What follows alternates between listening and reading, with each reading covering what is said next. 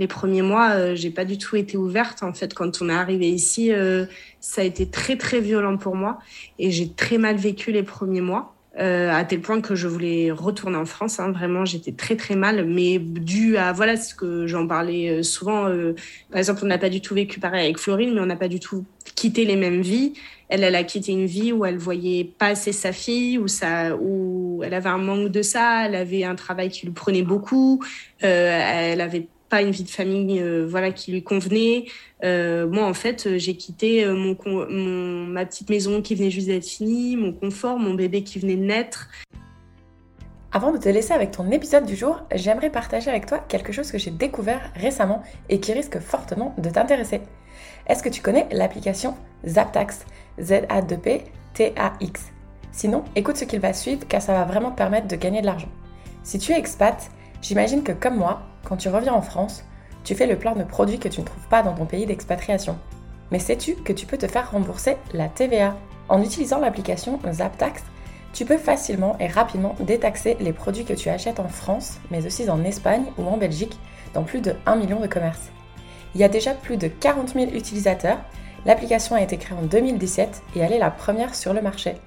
Sans compter qu'elle est certifiée par la Direction générale des douanes. C'est fou, non?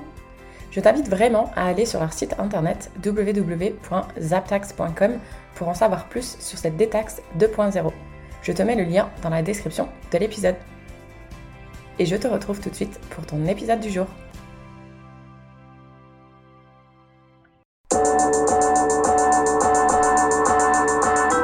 Bonjour à tous et bienvenue sur Fille Expat, le premier podcast francophone qui donne la parole aux femmes expatriées aux quatre coins du monde. Je suis Kelly Barichello et à travers chaque épisode, je te partage la conversation que j'ai eue avec une femme inspirante qui a osé sauter le pas de l'expatriation. On va te faire découvrir une nouvelle destination, un mardi sur deux, en échangeant en toute transparence sur le ressenti de chacune avant le départ, mais aussi une fois sur place. On va également tenter de comprendre les différents challenges que chaque pays peut avoir et te donner des réponses aux questions que tu te poses peut-être si toi aussi tu souhaites t'expatrier. Chaque discussion se veut authentique et on l'espère va rassurer les familles qui, eux, sont restées dans leur pays d'origine. Surtout que dans cette saison 5, croyez-moi, c'est dans des pays vraiment atypiques que j'ai décidé de t'emmener. Si vous souhaitez rejoindre les coulisses de Fille Expat, je vous invite à vous abonner au compte Instagram le lien se trouve directement dans la description de chaque épisode. Allez, embarquement immédiat, très bonne écoute Bonjour à toutes et à tous et merci de nous retrouver pour un nouvel épisode de Fille Expat aujourd'hui. Donc vous allez vite le voir, je n'ai pas une seule invitée aujourd'hui en face de moi en Zoom, mais j'ai deux invités, deux sœurs. Donc sans plus tarder, je vais laisser vous présenter si vous pouvez commencer par votre prénom, votre âge et la ville où vous vous trouvez actuellement. Bonjour, moi je m'appelle Faustine, j'ai 28 ans et j'habite à Överkalix euh, en Suède, euh, en Laponie suédoise, depuis un peu plus d'un an. Et bonjour, moi c'est Florine, je suis la grande sœur de, Faustine, j'ai 31 ans et donc en fait on habite euh, dans la même ville, au même endroit. Vous pouvez redire le nom de la ville? Överkalix. Je suis pas sûre de savoir le répéter. c'est pas grave.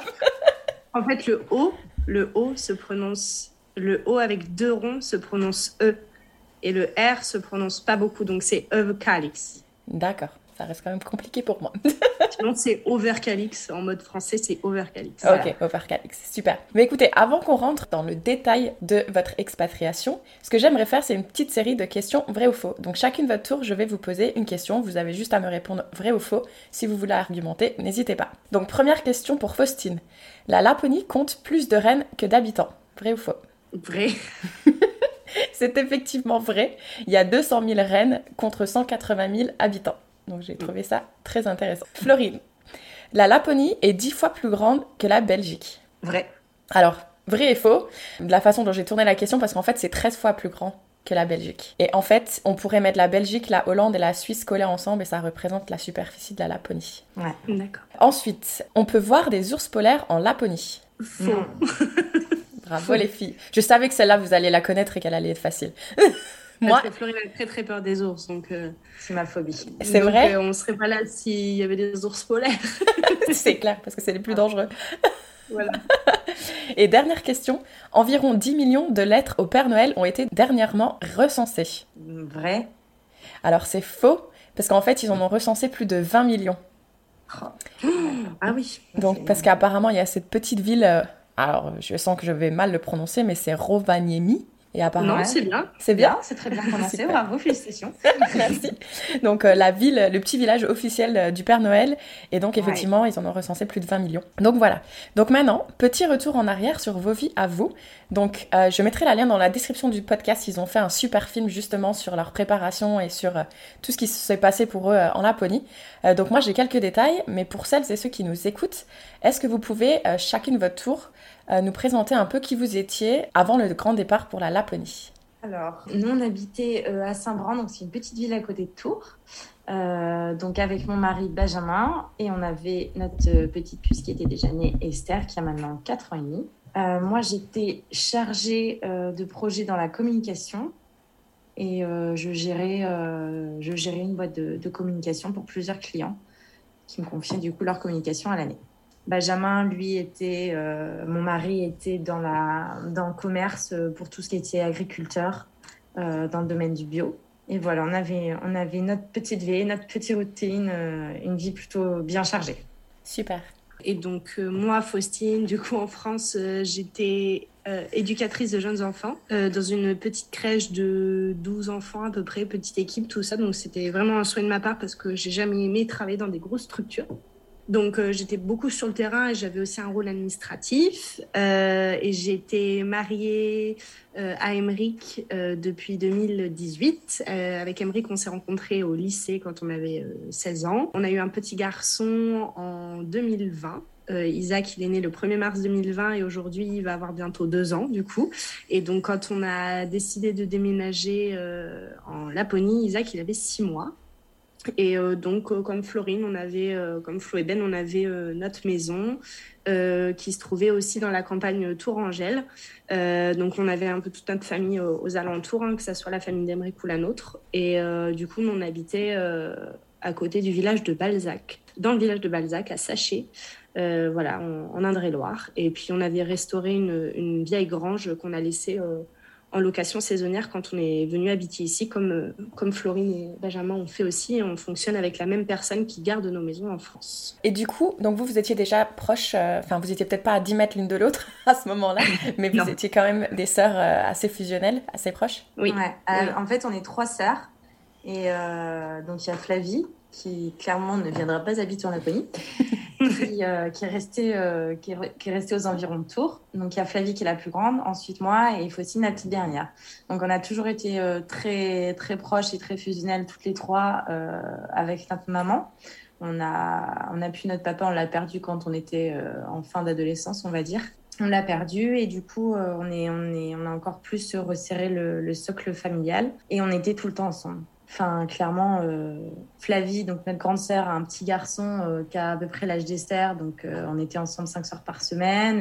et le week-end, on était tout le temps, tous les six. Tout le temps, tout le temps, tout le oui, Parce que, Oui, il faut savoir que nos trois maris s'entendent comme des frères. Et c'est une réelle richesse. Et c'est vrai qu'on nous en fait souvent le retour parce qu'on nous pose souvent la question. Mais, mais du coup, vous, vous étiez potes et après, vous avez rencontré les deux sœurs ou enfin, Parce qu'en fait, les gens ne comprennent pas forcément.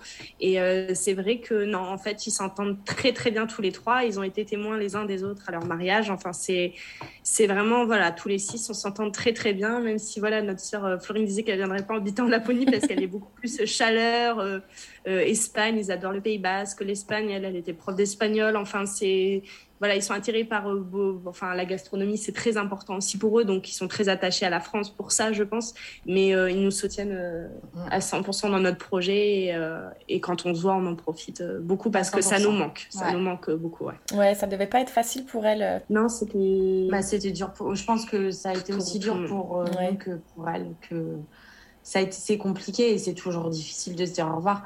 Après, quand on se retrouve, euh, on est super contente parce que c'est vrai que moi, je vois, euh, on, on, se voyait tout le temps, on était tout le temps ensemble, et mais du coup, j'avais l'impression de ne pas être euh, là à 100% parce que j'avais la tête au travail, j'avais, je courais un peu tout le temps partout, j'étais quand même très speed, et là maintenant, je sais que quand on se voit, je passe vraiment des moments de qualité avec elle, même s'il y a les enfants qui courent partout.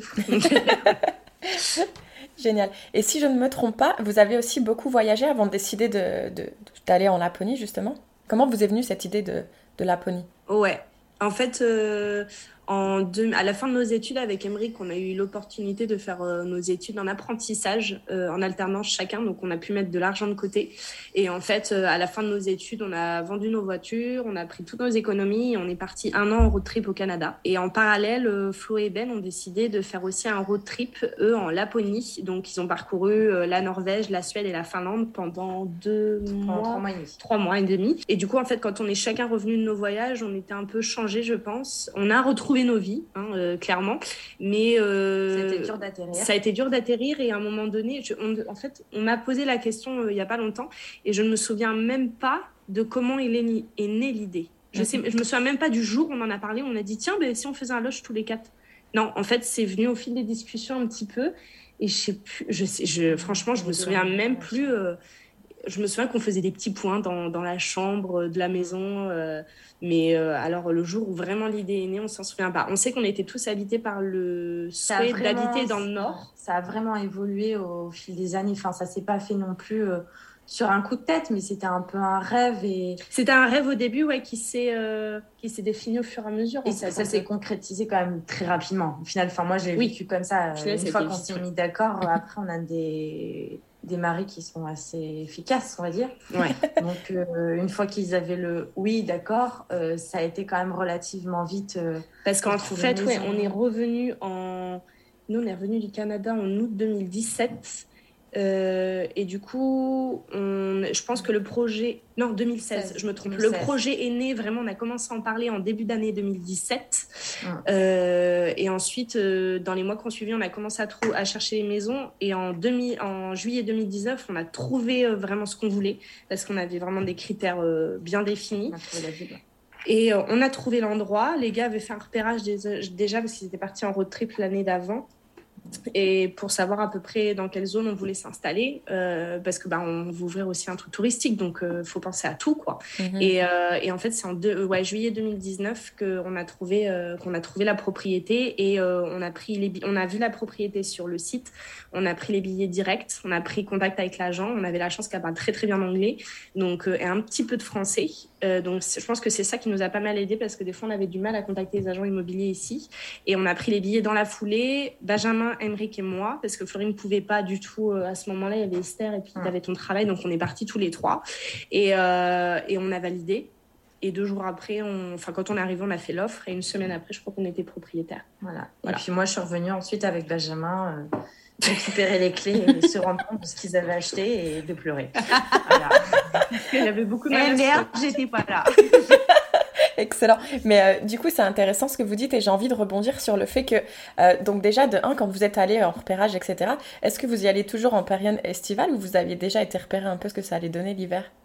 En fait, les gars, ils sont allés en, en itinérance, en road trip. Euh, ils sont partis avec les chiens et avec le, le tipi, avec un petit poêle à bois et un tipi, l'hiver. Ah et pendant un mois, trois semaines, un mois. Et en fait, nous, quand on a repéré la maison, c'était l'été, donc on est arrivé ici, euh, c'était juillet, mais on a fait euh, ni plus ni moins l'aller-retour sur trois jours, quoi. Deux, trois jours, on a fait l'aller-retour. Oui, des fois, des fois, ça sert à rien de passer trop de temps à réfléchir, on se pose plus de questions qu'autre chose, des fois, il vaut mieux se lancer. Mais du coup, vous aviez quand même fait des économies, enfin, mis des économies de côté, j'imagine Oui, on avait gardé de l'argent, euh, on avait gardé de l'argent de côté pour, pour pouvoir acheter la maison cash, parce que bah, quand tu es étranger ici, il faut acheter la maison cash. Ah, ok. Euh, donc, tu peux pas faire de prêt. Tu peux pas faire de prêt. Après, quand, es, quand tu habites en Suède, que tu as un numéro, euh, un personal number, comme ils appellent ici, oui, là, tu peux démarcher les banques, faire des prêts comme ce qu'on va faire là. Mhm. Mais euh, si tu es étranger que tu veux acheter en Suède, non, il faut, que tu, faut que tu achètes cash. Donc, c'est ce qu'on a, ce qu'on a fait. Et on avait aussi prévu des économies pour pouvoir vivre ici la première année. Euh, mais bon, qui ont vite fondu parce que les, les travaux ont coûté euh, trois fois plus cher que ce qui était prévu. Donc, euh, donc du coup, ça a été très vite aussi. Mhm.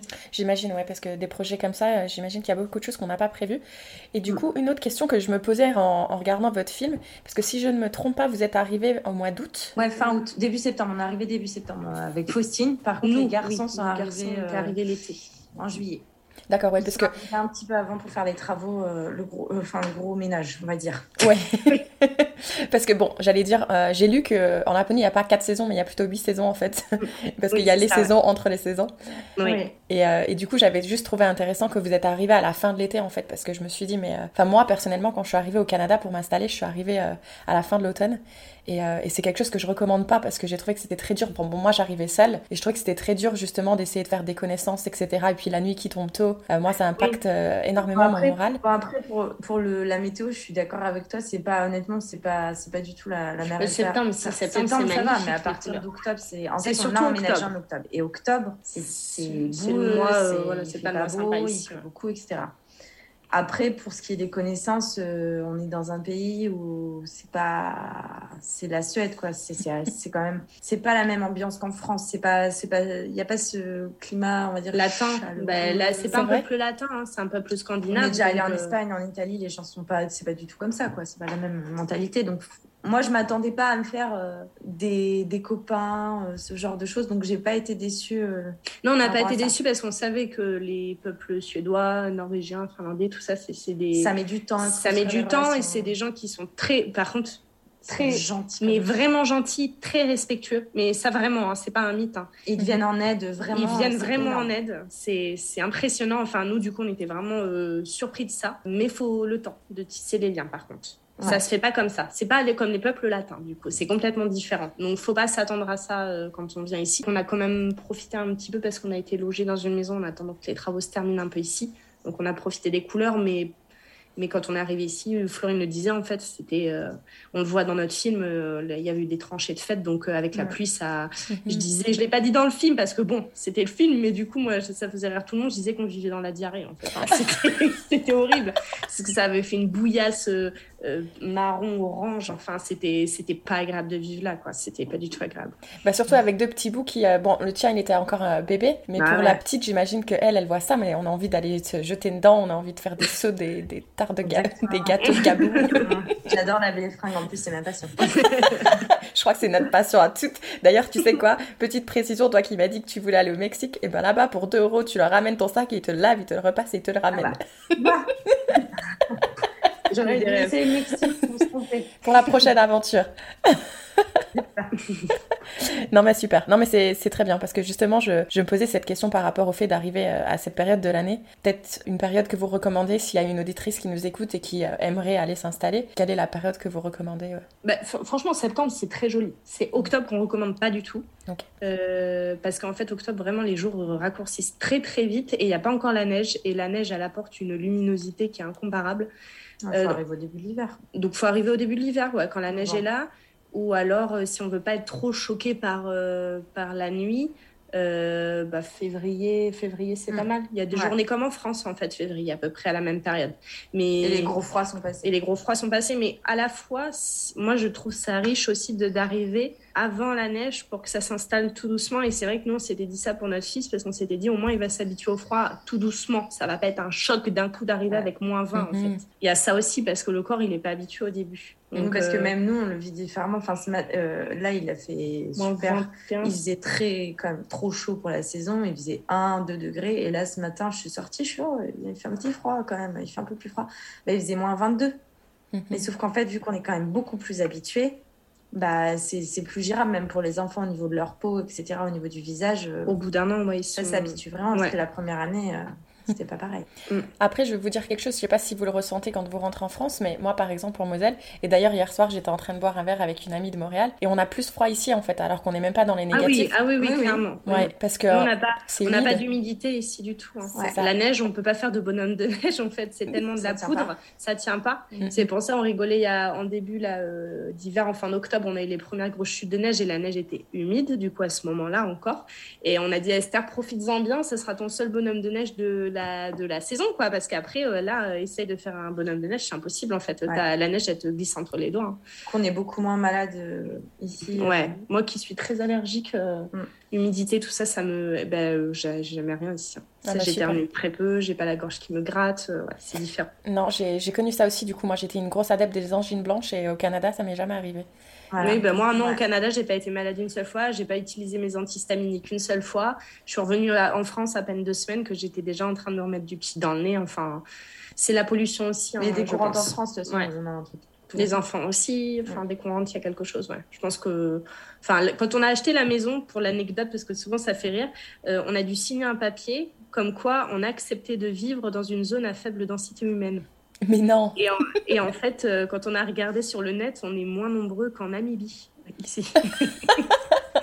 donc, euh, donc, je pense que c'est lié. Enfin, les, voilà, les virus, ça circule moins. C'est voilà, lié. Quoi. Après, bah, il y a la gastro à l'école, hein, comme partout. Hein, ça touche tout le monde. Mais c'est voilà, dès que le gros froid arrive, euh, c'est beaucoup moins gênant. Et du coup, puisqu'on est sur la thématique du froid, euh, parce que bon, voyager et y vivre, c'est clairement deux choses différentes. Euh, est-ce que vous pouvez me citer chacune une chose que vous auriez, enfin que vous avez, qui vous a surprise et que vous auriez aimé savoir avant de partir?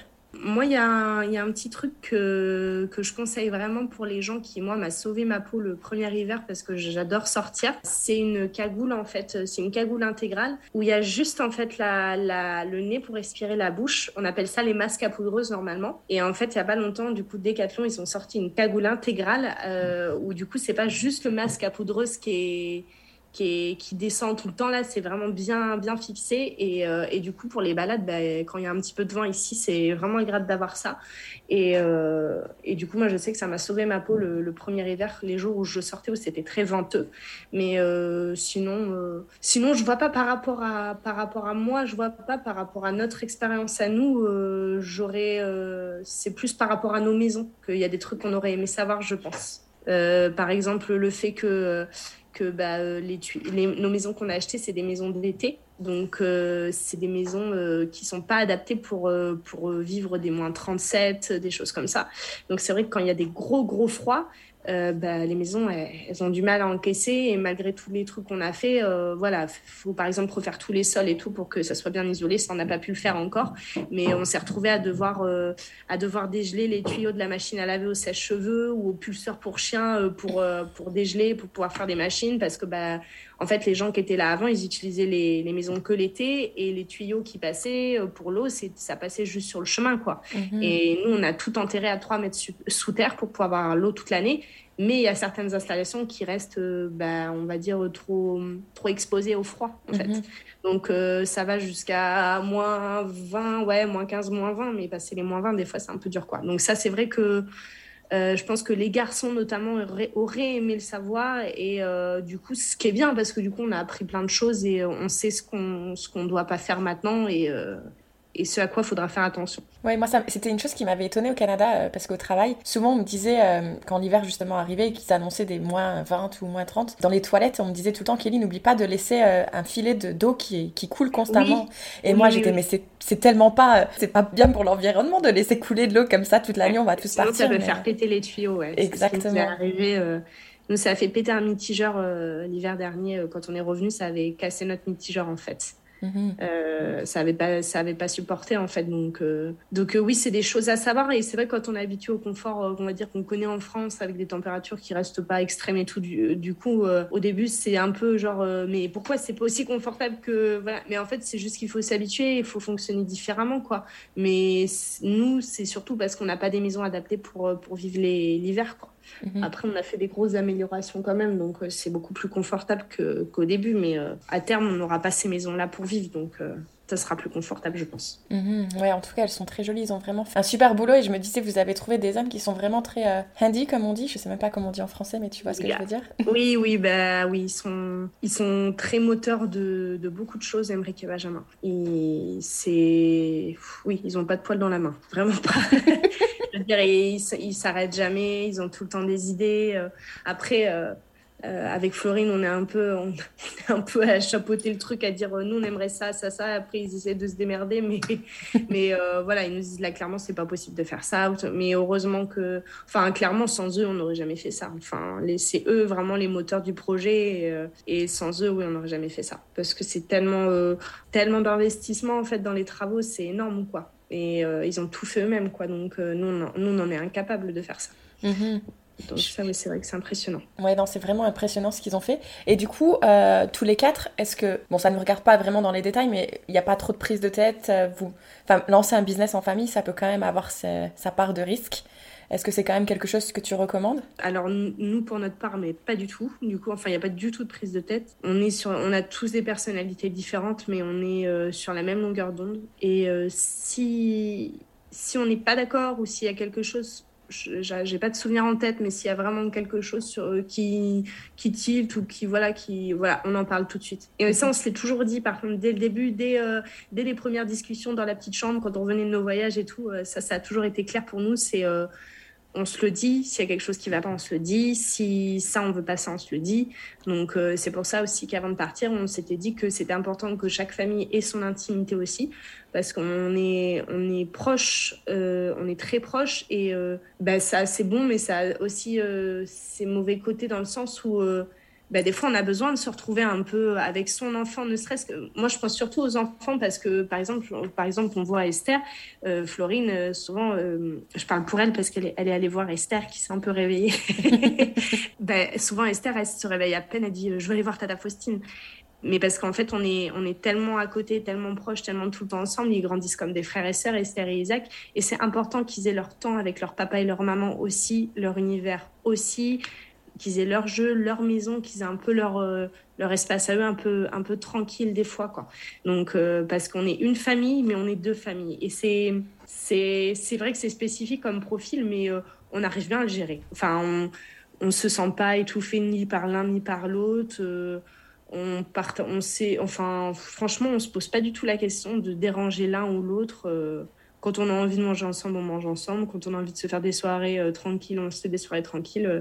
non, ça, pour le coup, on est vraiment sur la même longueur d'onde et pour le projet aussi. Donc, euh, donc, donc, voilà. Du coup, oui, la communication, c'est de toute façon, ça reste toujours un outil très puissant pour, pour l'entente, j'ai envie de dire, et c'est souvent un problème qu'on a tous, la communication. après, moi, j'ai grandi avec un frère jumeau, donc le fait qu'ils grandissent ensemble, ça me choque pas vraiment. oui. Je pense que c'est très beau justement de voir ça entre cousins et cousines. D'ailleurs, à l'école, ils comprenaient rien au début. Hein. Parce que, bah, enfin, c'est quand même bizarre. Euh, enfin, je veux dire, quand on prend du recul, c'est un peu, c'est pas commun, quoi, ce qu'on fait. Mhm. Donc, euh, c'est vrai qu'en fait, ils comprenaient pas. Euh, ils devaient se dire, mais c'est quoi, c'est Amish, quoi. Ils vivent, ils reclus dans leur propriété. On était, non, mais en fait, on vit au même endroit, mais on a deux maisons, en fait. Et parce que même Esther, une fois, elle, on sait pas pourquoi elle a fait ça, mais elle a dit que Emmerich était son papa à l'école. Du coup, il comprenait plus rien. il savait pas qui était la femme de qui. Enfin, en plus, Benjamin, elle est pas du tout chercher les enfants à ce moment-là, donc ils ont dû se dire, Emmerich, en fait à deux femmes, de deux ans, enfin le bordel. Donc, euh, donc non, non, maintenant on a bien, euh, on a bien, euh, on a bien expliqué tout, tout ça. Ils savent, mais c'est comme au début. Je, je, me souviens avoir fait l'adaptation d'Isaac à la crèche et et je me souviens avoir dit, euh, mais du coup, est-ce qu'il y a un papier à signer, euh, comme moi je connais ça en France, à signer pour les personnes autorisées à venir chercher les enfants, tout ça, parce que nous, clairement, euh, en fait, on va les chercher tous les cas tout le temps. On se pose pas la question de se dire, enfin, à l'école, maintenant ils savent, mais au début, ils nous disaient, non, non, mais en fait, il faudra appeler à chaque fois pour dire machin. En fait, ils ont bien compris que, bah non, enfin, si c'est Florine qui arrive, c'est Florine qui prend les enfants, si c'est Emery qui arrive, c'est Emery qui prend les deux enfants. c'est tout comme si c'était le papa d'Esther ou comme si Benjamin était le papa de Isaac. Donc, ça, ça y est, mais c'est vrai qu'au début, du coup, on fallait expliquer et tout, et maintenant c'est bon, c'est clair, ils ont compris un peu notre fonctionnement. Donc. Euh. D'ailleurs, tu fais une super transition sur, euh, sur le, le, système scolaire, parce que dans, dans votre documentaire, vous montrez que euh, quand un enfant intègre une école, donc déjà c'est obligatoire, à partir de quel âge? 6 ans. C'est à partir de 6 ans, mais vous pouvez les ramener plus jeunes. Oui, en fait, la collectivité, donc ils appellent ça le DAGIS, ça commence à l'âge de 1 an. Et en fait, le dagis, c'est dagis ou foshkula. Ils appellent... En fait, c'est un mélange de crèche et d'école maternelle en fait en Suède. Mhm. C'est un peu les deux. En fait, pour traduire, ça serait ça, quoi, un mélange de crèche et d'école maternelle. Et du coup, au dagis, ils sont accueillis de un an à, à l'âge de 6 ans. Et ensuite, je crois qu'après 6 ans, il y a une année de transition, 6-7 ans à peu près. Et vraiment, les cours, euh, comme on les connaît un peu plus, nous, commencent à 7 ans, je crois. Mais sachant que je, à partir de 13h, ils ont pu courir, ils sont en activité libre euh, jusqu'à 15h, je crois. Ils mhm. font ce qu'ils veulent en fait. Et d'ailleurs, ce que j'ai ce que j'ai trouvé vraiment remarquable, c'est que les deux premières semaines, si je dis pas de bêtises, les mamans doivent être présentes ou le papa. Je sais pas s'il y a une. Oui, alors moi j'ai, c'était un des deux parents parce qu'en plus il y avait le Covid, donc donc c'était un des deux, mais je sais pas si en temps normal les deux peuvent être là, peut-être. Hein. Ça m'étonnerait pas des Suédois hein, que les deux mhm. peuvent, puissent être là. Et du coup, oui, je crois que ça a duré deux semaines. Isaac. En fait, ça, ils nous ont dit ça dépend, ça va dépendre de l'enfant. Et euh, enfin, moi, comme je pouvais connaître un petit peu en France, même euh, si c'était un peu expédié des fois, l'adaptation des enfants, je trouvais. Là, c'était vraiment important pour eux d'intégrer le parent. Et ça, ça m'a, ça, ça choqué par rapport à la France, à quel point euh, ils intégraient le parent dès l'adaptation. Enfin, je veux dire, on, moi, j'ai mangé avec eux pendant trois jours. J'ai fait la sieste avec eux parce que les dames, elles font la sieste avec les enfants. Elles restent vraiment à côté d'eux. Et du coup, bah, j'ai fait, j'ai vraiment participé et tout, ça. Et en fait, quand on a vu qu'Isaac, ça roulait à peu près, ils m'ont dit, bah voilà, demain, euh, demain, vous pouvez le laisser euh, une heure. Et Puis ça a été au fur et à mesure. Et puis, en fait, ce qu'ils m'ont expliqué, c'est vraiment de, rester disponible pendant deux semaines si à tout moment l'enfant il est pas bien. Je sais qu'il y a un jour, Isaac, il n'était pas bien. Et elles m'ont rappelé, elles m'ont dit, oh, il a beaucoup de chagrin ce matin, il a du mal à se calmer. Est-ce que vous pouvez revenir un peu plus tôt? Et je suis revenue chercher un peu plus tôt. Et puis ça, je crois que ça l'a fait deux jours et après, c'était parti. Hein. Ça a jamais, après, euh, il a toujours été euh, à l'école en courant. Euh, il n'y a jamais eu aucun souci, quoi. Non, je trouve ça, je trouve ça génial qu'on écoute l'enfant et qu'on écoute ses, émotions et la façon dont il sent, plutôt qu'en France où c'est tout le monde pareil, peu importe son caractère et on y va et puis c'est tout. Quitte à pleurer tous les matins.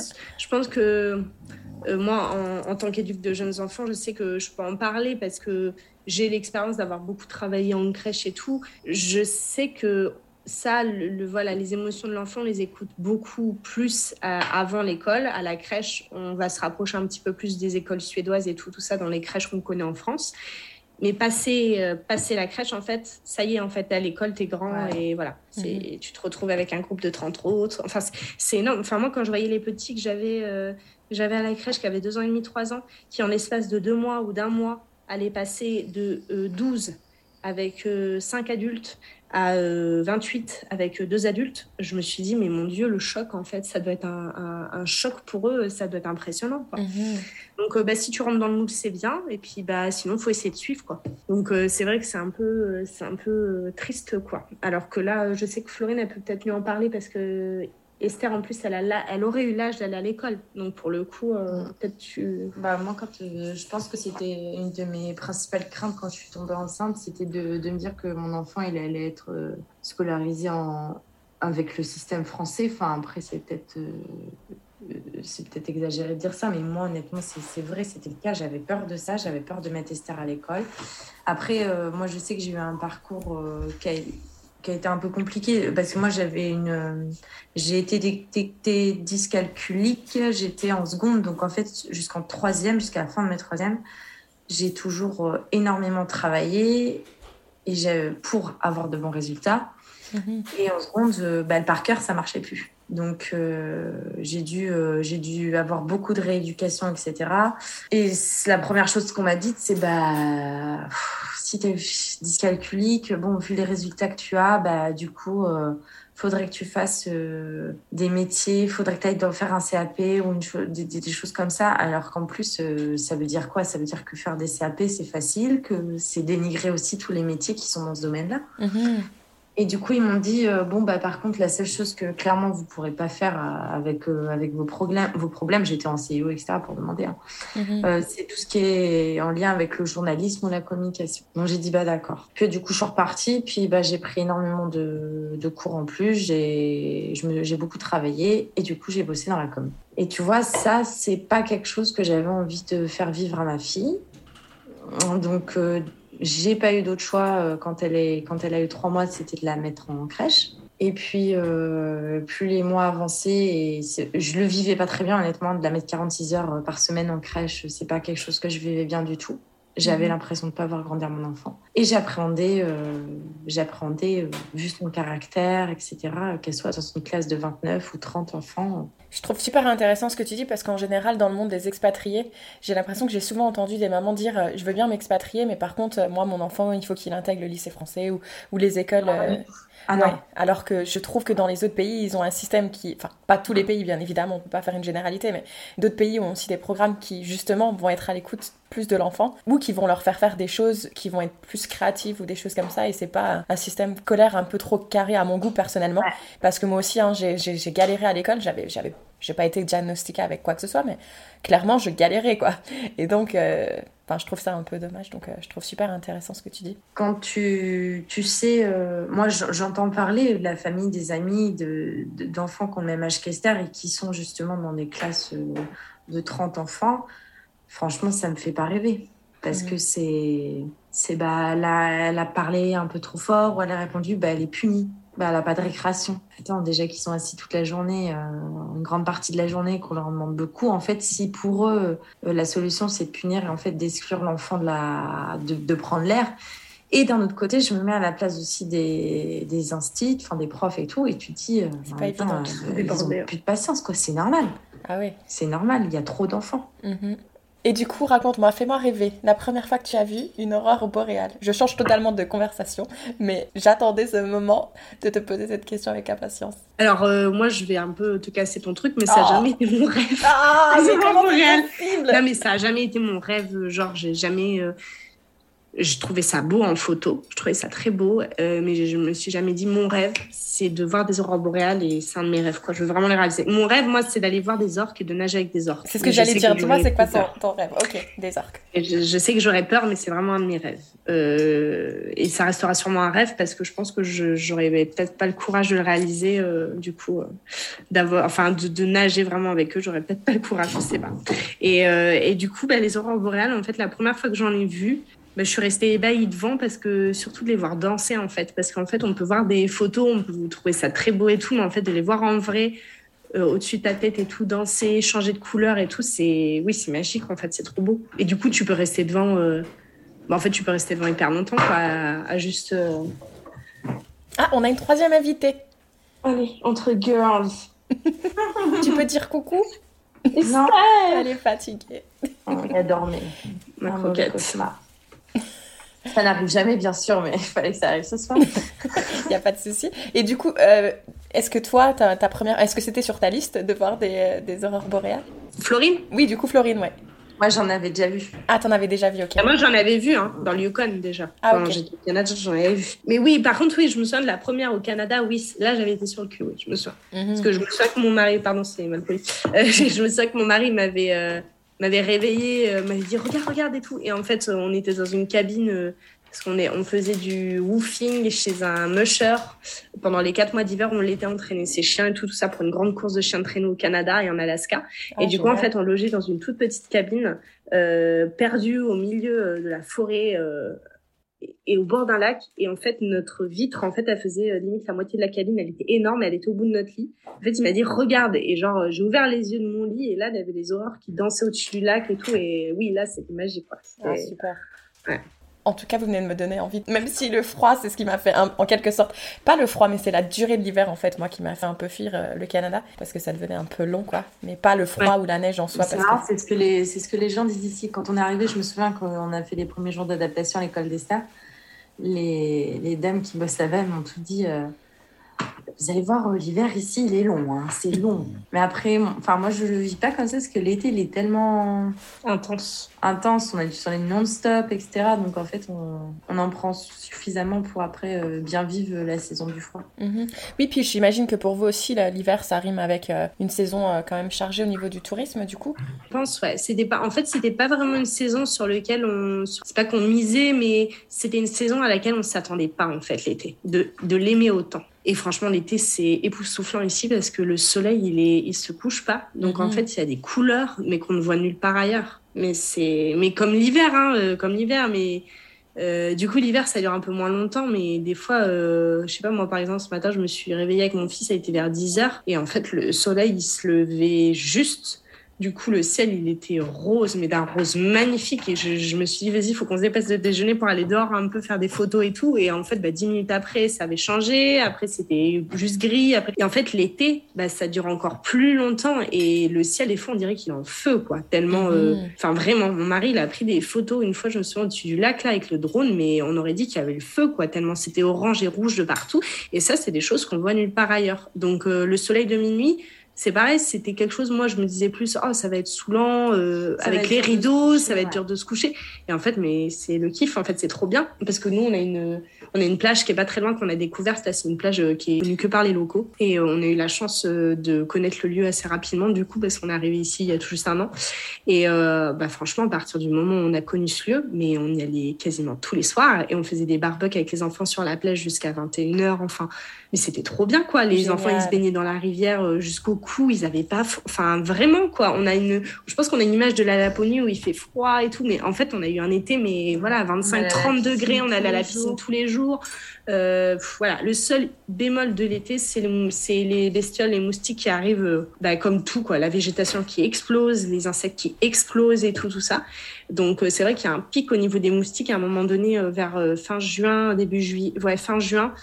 c'est très intense et notamment nous qui vivons dans la forêt, c'est ouais, violent. Ouais. Nous, on mmh. n'était pas préparés à ça on n'était pas préparé et euh, j'avoue qu'au début moi je dis à mon mari non mais moi en fait euh, euh, moi j'adore être dehors j'adore profiter de l'été et tout moi c'est mort en fait ça tout l'été et en fait après ça s'est calmé ça s'est calmé et après par contre le soir c'est pas possible. Donc le soir il y a beaucoup de on voit beaucoup de personnes qui installent voilà les pergolas dehors qui sont protégées par des moustiquaires mais comme on peut voir au Québec hein, c'est la, la, même chose au Canada. Et du coup ils, fonctionnent comme ça. Du coup sinon le reste de la journée ça va mais dans le reste de l'été c'est un peu comme en France c'est le soir beaucoup qu'ils arrivent. Mais en juin c'est vraiment toute la la journée, ils sont là, quoi. Mhm. Donc après, ils sont pas aussi agressifs qu'en France. On les vire vite fait avec un coup de la main. C'est, mais c'est vrai que bon, c'est, c'est un peu, c'est un peu ce qui va gâcher un peu l'été euh, mhm. ici, mais euh, ça passe vite et puis ça diminue, quoi donc ça va. Mais comme tu dis, au Canada, c'est pareil. Moi, j'avais une amie, je me souviens, elle avait été campée fin juin au niveau du lac. Euh, enfin, et, mais écoute, c'était c'était violent parce que il l'a piqué, mais elle saignait quoi. C'était c'était mais des moustiques qui t'ont fait ça? Elle me dit ah oui, ils sont violents dans... dès qu'elle allait faire du, du canoë et des choses comme ça. Donc euh, ouais, ça. Et puis il y a les knocs et tout, euh, les mouches noires, il y a tout ça. Enfin, ici il y a, y a les petits, ils appellent ça les knocs. Là, c'est les petits moucherons qu'il y a. alors eux, ils sont pas tout le temps là. Ils sont là quand l'herbe est trop haute. Mhm. Euh, l'herbe, souvent, elle est haute et il y a un temps nuageux. Ils sont dans l'herbe, en fait. Donc, ils sortent, euh, genre, une fois, on comprenait pas, on était à la piscine avec Flo. Et, euh, à la base, il faisait beau. Il faisait beau. Et en fait, d'un coup, on voit tout le monde qui commence à s'en aller de la piscine. On regarde là, on fait, bon, c'est bizarre, ça ferme dans une heure et demie. Euh, enfin, et en fait, je commence à me, taper la main. Ah, mais c'est quoi, c'est chiant et tout. Ça, me faisait comme des, ça faisait pas mal, mais ça faisait comme des petits pics, quoi. Mhm. Et en fait, mais c'était les knocs. C'est des mini moucherons qui viennent te mordre, mais c'est tout petit. Ça fait pas mal, mais en fait, c'est agaçant. Mhm. Et en fait, bah, les gens, les locaux, ils savaient, les nuages, ils sont à peine arrivés qu'en fait, ils se sont barrés. Ils savaient que ça allait arriver parce que du coup, la piscine s'est entourée de pelouse. Donc, du coup, bah, les trucs sont venus direct. Donc, euh, bah, ça, après, tu le sais, quoi. Mais c'est vrai que la première fois, tu fais, mais c'est quoi ces trucs euh, Ça laisse des petits points rouges sur la peau un peu. Et, euh, et, voilà. Mais je sais que nous, on a eu une expérience au Canada où c'était beaucoup plus violent que ça. Ouais, les moustiques, une fois en tente, on a dû euh, replier la tente et repartir. C'était impossible, quoi. On comprenait pas pourquoi il y avait aucune. On, fait, on arrive, on fait, oh, il n'y a aucune tente et tout. C'est dommage, c'est un beau spot et tout. On installe la tente. Ah, bah, on a vite compris, on a replié, on est parti. Ouais, tu vois, c'est pas. Bon, je pense que c'est le, le, genre de questions que j'aurais pas forcément mis sur ma liste de questions à traiter pour la Laponie. Donc, c'est super intéressant que vous abordez ce point. Si vous aviez chacune un conseil à donner à une personne qui voudrait justement s'expatrier en Laponie, seule, en famille, peu importe, qu'est-ce que vous leur diriez? Que les débuts sont pas forcément euh, faciles. Que quand on s'expatrie, au début, mais il faut être préparé au fait que au début c'est pas forcément facile et que c'est le jeu et que comme dit euh, comme dit, me dit tout le temps mon mari, c'est bah c'est pas grave, regarde, dans dix ans on en rigolera, ça va me faire des bons souvenirs.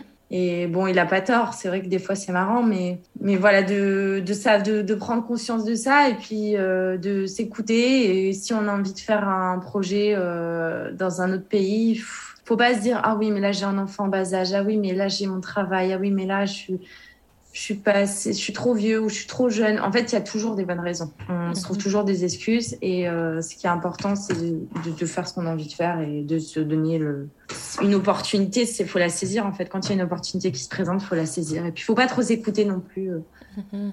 À se dire est-ce que je le fais vraiment ou pas? Parce que de toute façon, c'est moi après, je suis pas quelqu'un qui est hyper euh, très terre à terre. Donc, c'est-à-dire que je m'attendais pas. Euh, au contraire, je suis, je suis quelqu'un qui est positif, mais par contre, je suis très terre à terre. Donc, je m'attendais. Tout, ce qu'on, tout ce qui nous est arrivé, euh, je m'y attendais. Ça n'a pas été une grosse surprise pour moi. Mm-hmm. Donc, c'est pour ça que j'ai bien vécu la chose. Mais après, c'est vrai qu'il faut être quand même, quand on s'expatrie comme ça, ce qui est important, c'est que on soit bien entouré je pense que partir seul, faut, faut un peu plus s'accrocher. Et que quand on est bien entouré, euh, tout de suite, en fait, c'est le plus important. C'est ce qui compte le plus. Super. Et toi, Faustine? Moi, je dirais qu'il faut, faut toujours avoir l'esprit, il faut rester ouvert. Parce que moi, c'est ce que j'ai pas été. Les premiers mois, euh, j'ai pas du tout été ouverte. En fait, quand on est arrivé ici, euh, ça a été très, très violent pour moi. Et j'ai très mal vécu les premiers mois. Euh, à tel point que je voulais retourner en France. Hein. Vraiment, j'étais très très mal, mais dû à voilà ce que j'en parlais euh, souvent. Euh, par exemple, on n'a pas du tout vécu pareil avec Florine, mais on n'a pas du tout quitté les mêmes vies. Elle, elle a quitté une vie où elle voyait pas assez sa fille, où ça, où elle avait un manque de ça. Elle avait un travail qui lui prenait beaucoup. elle avait pas une vie de famille euh, voilà qui lui convenait. Euh, moi en fait euh, j'ai quitté mon, mon, ma petite maison qui venait juste d'être finie, mon confort, mon bébé qui venait de naître, mon mari qui avait pas repris du tout le travail. On était tous les trois dans notre voilà à cause du Covid il avait pas repris du tout. on était vraiment tous les trois dans notre petite bulle voilà une, voilà une vie confortable. Mon mari il gagnait très bien sa vie. Il n'y avait pas de préoccupation financière, jamais. Alors que là, en fait, j'ai pris ça de plein fouet. J'ai pris ça de plein fouet. Le postpartum, le fait de, de devenir maman et de d'à la fois avoir de la famille ici, mais à la fois moi j'avais besoin de tout mon village en fait à ce moment-là. D'accord. Donc euh, j'ai en fait j'ai quitté mes racines au moment où j'en aurais le plus besoin dans ma vie de maman, dans ma vie de femme, je pense.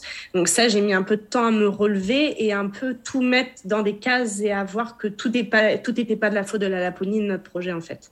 Mhm. Qu'il y avait plein de choses qui faisaient que j'avais été mal à ce moment-là et, euh, et que du coup euh, bah, c'était pas que à cause de l'expatriation que ça m'avait pas aidé, je pense, mais mhm. euh, que par contre, euh, là aujourd'hui, je, je, me rends compte de la richesse que c'est et qu'il n'y a rien qui est définitif dans une expatriation, mhm. que si un jour on n'est pas bien, on peut revenir, que l'important c'est de vivre l'aventure aussi parce que c'est ce que me disait souvent mon mari. Il me disait l'important ça la priorité il me disait tout le temps la priorité pour moi ça sera toujours ton bonheur.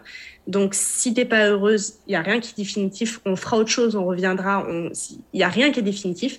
Mhm. mais je trouverais ça dommage qu'on vive pas l'aventure à fond jusqu'au bout qu'on ait essayé parce qu'on se dira toujours et si on l'avait fait qu'est-ce que ça aurait donné? Mhm. donc en fait maintenant je sais que moi je suis là-dedans et que je suis motivée par le projet et que je me rends compte de la chance qu'on a de le faire en famille. Parce que moi, je serais incapable de le faire sans ma sœur et euh, sans. Enfin, non, mais j'en serais incapable vraiment. Et mon mari le sait. Et du coup, je sais que ça, ça me porte vraiment de le mener à bout. Et depuis aussi que j'ai trouvé un travail ici, de voilà, de servir à quelque chose, de euh, bah, tout ça, de retrouver une vie sociale, tout ça, faut pas s'isoler quand on s'expatrie. Il faut vraiment aller vers les autres, même si c'est pas évident au début. Et moi, je sais que ça a été d'une violence, euh, voilà, euh, de se retrouver dans la maison à s'occuper H24 de Isaac parce que mon mari il faisait tout son possible pour qu'on soit installé le plus vite possible, donc il était dans les travaux. Mhm. Euh, Florine travaillait. Esther allait à l'école, ben moi en fait j'étais en tête à tête avec Isaac toute la journée, donc ça a été très très dur. Donc au fur et à mesure quand il allait à l'école, que notre famille est venue nous voir, qu'on est retourné en France, que j'ai trouvé un travail, ben ça allait été de mieux en mieux. Et puis même bah ne serait-ce que voilà les réseaux sociaux moi ça m'a beaucoup aidé aussi parce que je sais que bah je sais que les gens je sais que j'ai créé ce compte euh, voilà euh, quand on est parti comme ça mhm. et bah que maintenant voilà j'adore échanger avec les gens et que je sais que les gens euh, je reçois des super messages tous les jours de remerciements de de pouvoir échanger notre aventure et ça fait super plaisir Super. Donc, il faut rester ouvert. Et puis, j'ai envie de dire que tout ce que tu as vécu, ça devait tu as dû connaître des moments très difficiles, mais je pense que tu en ressors encore plus forte que si tu avais vécu ça en France et que tu étais moins seule en fait. Donc ça, je, trouve que c'est très remarquable. Et du coup, c'est marrant que tu en parles parce qu'en général, dans, le, dans les épisodes, je demandais toujours la question euh, parce que je pense qu'à un moment donné, on s'est tous dit, euh, je vais pas être vulgaire, mais punaise, qu'est-ce que je fous là en fait? À un moment ah donné, je pense que ça, ça, ça, traverse l'esprit de tout le monde. Mais cette question, on se la pose aussi, même quand des fois on est en France, on a cette situation confortable et, euh, et on a envie de changement et on se dit, mais punaise, qu'est-ce que je fous en fait? Ouais. Mais je, je me souviens avoir dit, euh, je me souviens avoir dit parce que je, à, ma psy, parce que du coup, j'ai fait appel à une psy à un moment donné parce que j'étais vraiment très, très mal. Et euh, je me souviens lui avoir dit, mais euh, moi, là, vous savez de quoi je rêve? Je rêve dans un, je rêve d'être en France à côté de ma famille dans un pavillon avec la balançoire dans le jardin. mais genre, mais je veux dire, la vie banale, quoi. Euh, voilà. Mais au final, il y a des gens que ça rend heureux et moi, je le comprends parce qu'à un moment donné, je me suis dit, mais pourquoi, euh, pourquoi tous ces sacrifices? Pourquoi être euh, si loin de tout le monde, de, bah, de tout ce que tu as toujours connu, en fait? Et elle m'avait dit, mais vous savez, Faustine, je suis sûre que cette famille-là, elle m'avait dit la famille Dupont, je sais pas quoi, vous savez, je suis sûre que quand elle regarde vos photos et qu'elle voit votre vie, elle doit se dire, qu'est-ce qu'ils en ont de la chance? Et je sais que sur le moment, j'ai fait oui, oui. Mais en fait, bah, oui, non, c'est vrai, parce que bah, tous les retours qu'on a euh, des gens, c'est que bah, qu'on vit, qu'on vit euh, ce qu'ils aimeraient vivre en fait, et ce qu'ils n'ont pas forcément le courage de d'amorcer, parce mhm. que c'est ça, c'est amorcer le truc et partir. Et ça, c'est un, c'est un énorme, c'est le plus gros en fait, c'est de de décider de partir et de le faire. Mhm. De toute façon, comme vous l'avez signalé au tout début de l'enregistrement, c'est un processus qui prend du temps. C'est pas quelque chose où on se, lève, on se lève un matin et on se dit allez hop, je fais mes valises et je pars. D'ailleurs, en parlant de valises, vous, je sais que tout était même mesuré au kilogramme près par rapport au transport. Et moi, c'est ça que j'essaie de véhiculer à travers le podcast aussi, c'est qu'une expatriation, il faut la, la, préparer, que tout ne va mhm. pas être forcément rose si on ne peut pas être on n'est pas en famille comme vous l'êtes, peut-être essayer de se faire accompagner pour justement éviter euh, tout problème. Après, il y a... pareil, il faut toujours avoir un backup au cas où aussi parce que exactement. Moi, je sais que bah, bah, c'est mon patron qui m'avait dit d'ailleurs, euh, quand je lui ai dit qu'on faisait ça, qui m'avait dit ce qu'il faut toujours, parce que lui, il l'a vécu euh, aux États-Unis très longtemps, il m'avait dit ce qu'il faut toujours, c'est pouvoir rentrer quand tu as besoin de rentrer. Mm-hmm. Mm. Donc on revient au côté, bah, c'est l'aspect financier, mais c'est vrai, enfin, faut en parler aussi. Mm-hmm. Il faut pouvoir se dire, s'il y a telle ou telle chose qui arrive ou si ça va pas, faut pas que je me dise bah non, je peux pas rentrer parce que là j'ai pas assez d'argent sur le compte pour pouvoir payer des billets. Exactement. Parce que ça, ça peut, on peut très mal le vivre. Mm. Et ça peut être dur. Après, nous, je sais qu'on est super solidaires et que si se passe quoi que ce soit, on, s'arrangera toujours, en fait. Il n'y a mm-hmm. pas de, de questions comme ça entre nous. Mais c'est pour des gens qui partent, euh, voilà, qui partent à deux ou tout seul. Il faut pouvoir se dire aussi, euh, bah, faut pas que ça soit trop loin si on est très attaché à la famille et il faut surtout pouvoir payer euh, le voyage. Si on oui, parce que ça, c'était vraiment des conditions pour nous. Euh, c'était la condition, c'était de pouvoir rentrer en France quand on voulait. Mhm. Ça, c'était vraiment très très important et euh, et même si par exemple bah là on est rentré pour Noël, chacun on est rentré un petit peu avant en décalé, en décalé avant Noël. Là, on s'est gardé les chiens les uns après les autres. On est rentré une semaine et puis une semaine chacun mais euh, bah, on se serre la ceinture et là financièrement c'est compliqué en ce moment. On a, on a nos boulots mais mais voilà en fait euh, c'est la vie quoi. Donc euh, financièrement c'est c'est pas c'est on vit pas nos meilleurs jours en ce moment.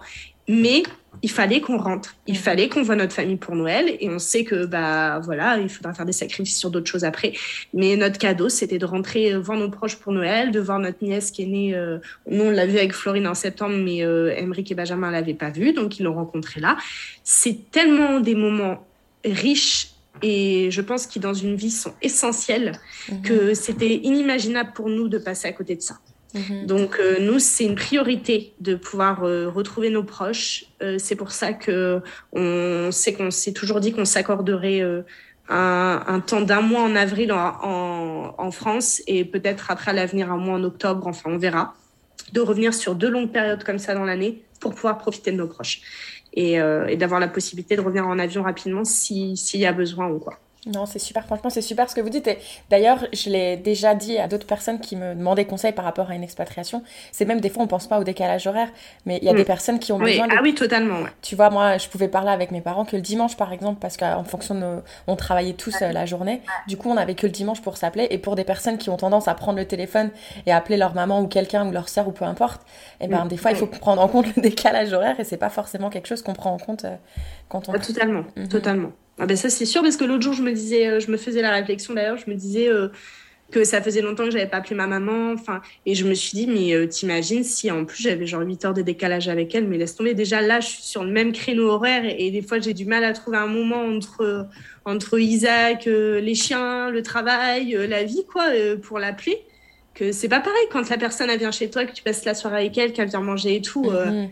Euh, là, tu as ton enfant qui tire sur le téléphone et machin et tout. Enfin, du coup, je me dis, mais on aurait 7 heures de décalage, mais laisse tomber, ça serait. Voilà. Donc, euh, non, pour le coup, je pense qu'on a trouvé un peu notre équilibre avec, euh, avec la Laponie pour nous. Super.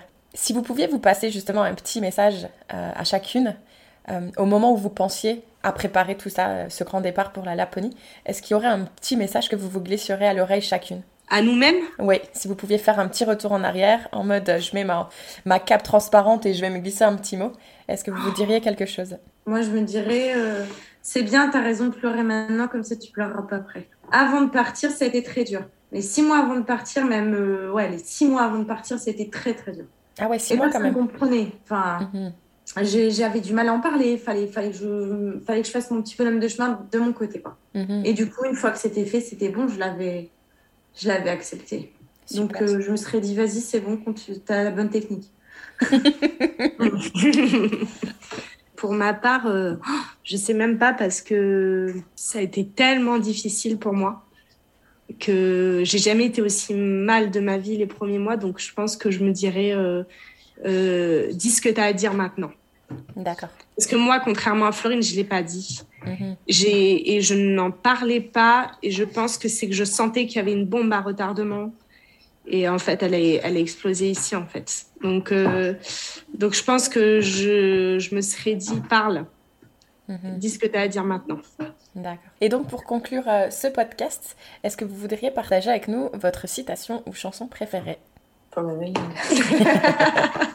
Florine dit Forever Young. C'est un peu notre ah, chanson. Elle est, elle est géniale, cette chanson. Et... On a été au concert de Beyoncé et Jay-Z tous les quatre. Ouais. On s'était fracassé la voiture tous les quatre. on a dû rentrer avec une vitre en moins, Paris-Tour, tous les quatre à 2h du mat. Mais on kiffe la chanson. Mais on a ce côté jeune. Ouais, c'est ça, je euh, pense. Moi, je dirais que c'est. Citation, c'est. Euh, bah, arrête de rêver ta vie et puis euh, fais de ta vie un rêve. Voilà. Ça, ça, serait ça. J'adore tellement cette citation. Voilà. Et puis bah ma chanson, moi ma chanson préférée aussi en ce moment, c'est celle que j'arrête pas d'écouter, c'est celle de, de, notre film. Je sais pas pourquoi, je pense que j'ai les images en tête aussi, euh, des paysages et tout, et, euh, et, en ce moment euh, elle me porte cette chanson, je, je l'adore. C'est, je peux vous la dire parce qu'elle est vraiment, cet artiste, il est vraiment génial. Mhm. C'est Mathias Tell, M-A-T-T-I-A-S T-E-2-L. Et je te dirai, je te dirai le titre de la chanson si tu veux la, la mettre au, aux auditeurs, elle est, elle est vraiment top cette chanson. Est-ce qu'il est, euh, il est suédois Il est de Laponie de, Non, pas du tout, pas du tout. Euh, en fait, Emmerich, il a trouvé cette chanson sur un, sur un site euh, de musique libre de droit pour le film. Et en fait, cette chanson, elle a, je sais pas, c'est celle de notre bande-annonce et c'est celle du générique, mais en fait, à la fin, quand je l'entends, à chaque fois, j'ai envie de pleurer, en fait, cette chanson. Mmh. Ça, ça, elle, est, elle est vraiment belle et elle va bien avec les paysages, elle va bien avec notre histoire, je trouve. voilà. Il a une magnifique voix, ce gars. Donc, euh, moi, je l'aime beaucoup. Eh bien, super. Mais d'ailleurs, je le rappelle euh, à toutes celles et ceux qui nous écoutent, c'est que je mettrai dans la description euh, le lien vers votre film, mais également le lien de vos réseaux sociaux sur Instagram, parce qu'effectivement, mhm. les photos font rêver chaque jour. Donc, moi, je suis encore nouvelle. Je vous suis seulement depuis, je crois, une ou deux semaines. Et d'ailleurs, j'apprécie que vous ayez accepté mon invitation aussi rapidement. donc, Avec plaisir. merci beaucoup. C'était un super échange. Et puis, je vous dis à très bientôt, j'espère, en Laponie. Merci beaucoup. Merci. À bientôt. Ding Tu sais quoi, à chaque fois, j'oublie de prévenir mes invités. À la fin, on se dit Qu'est-ce que tu préfères, toi, en Laponie? Qu'est-ce que tu préfères en Laponie? Ma chambre. Attends, vas-y, parle plus fort. Ma chambre. Ta chambre? C'est vrai? Qu'est-ce que tu aimes dans ta chambre? Mon lit, euh, mes robes de princesse, euh, mes Barbies, mon avion Barbie. Euh, C'est une fille. c'est bien une fille. Mais c'est bizarre parce que j'ai cru comprendre que tu voulais pas être dans ta chambre là. Normalement, tu devrais faire dodo avec les Barbie. Vas-y, mets-lui un petit coup de pression.